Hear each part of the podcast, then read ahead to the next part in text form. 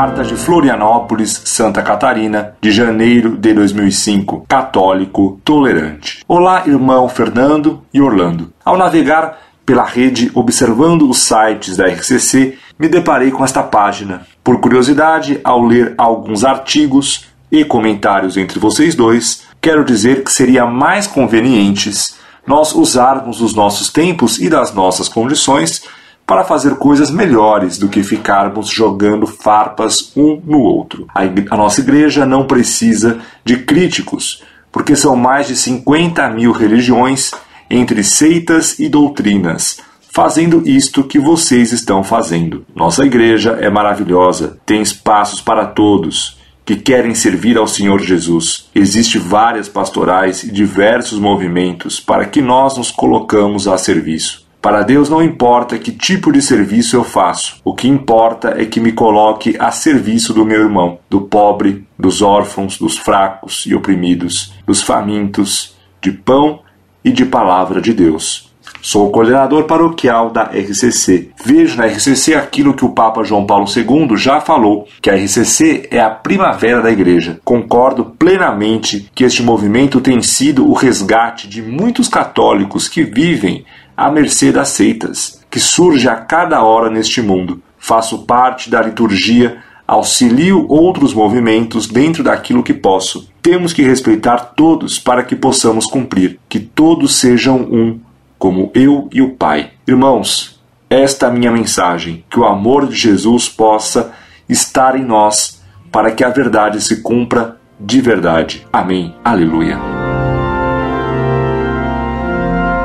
Meu caro, salve Maria. Você me critica por atacar erros e heresias existentes hoje, infelizmente, entre os católicos, e me escreve que a nossa igreja não precisa de críticos, porque são mais de 50 mil religiões entre seitas e doutrinas fazendo isto que vocês estão fazendo. Nossa igreja é maravilhosa, tem espaços para todos que querem servir ao Senhor Jesus. Existem várias pastorais e diversos movimentos para que nós nos colocamos a serviço. Para Deus não importa que tipo de serviço eu faço. O que importa é que me coloque a serviço do irmão, do pobre, dos órfãos, dos fracos e oprimidos, dos famintos de pão e de palavra de Deus. Lendo o que você julga que a igreja é, ou o que você julga que ela deveria ser, fico pasmo. E quantos católicos hoje pensam como você. É a esse tipo de falso católico, tolerante, ecumênico, beneficente e filantrópico, católico com uma fé sem verdade e com virtude sem nervo,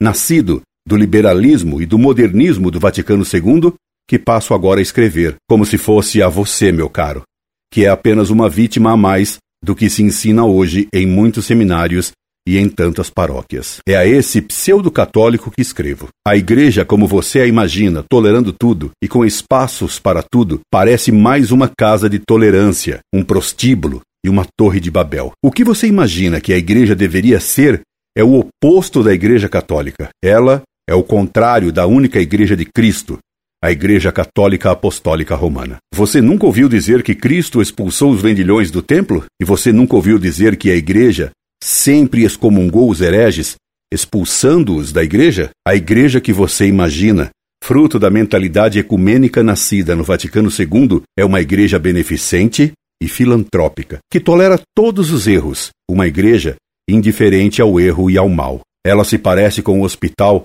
que tolerasse e desse espaço a todos os vírus e bactérias, Nesse falso hospital, tolerante de todas as enfermidades, ia morrer todo mundo. Esse pseudo-hospital, aliado de todas as doenças, seria um traidor da saúde, um hospital traidor da vida. A igreja tolerante, beneficente e filantrópica que você imagina seria traidora da fé e da vida da graça, da vida verdadeira. A igreja tolerante e indiferente que você imagina mais se parece com o ideal de uma loja maçônica. A igreja que você imagina mais se parece com a Torre de Babel, onde todos falavam e ninguém se entendia. A igreja que você imagina não tem amor nenhum à verdade, porque não tem nenhum ódio ao erro. A igreja que você imagina não tem nenhum amor à virtude, pois que nem odeia e nem condena o vício. A igreja que você imagina mais parece um supermercado de palpites religiosos. Meu caro, a igreja que você imagina existe sim. No inferno. Ela É a igreja que Satanás quer implantar no mundo no lugar da igreja católica, mestra da verdade e mãe de todas as virtudes. É inferno. É o diabo que tolera todos os erros e pecados e odeia toda a verdade e todo o bem. Porque quem tolera a mentira não ama a verdade.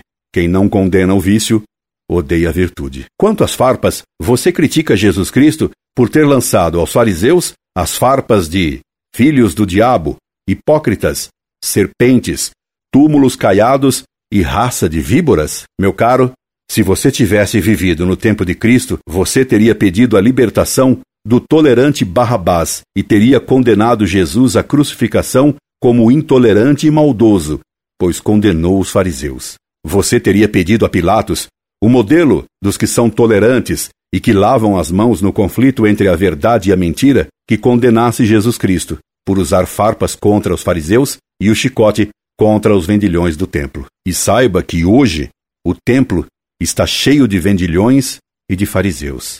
Incorde Jesus Semper, Orlando Fedeli.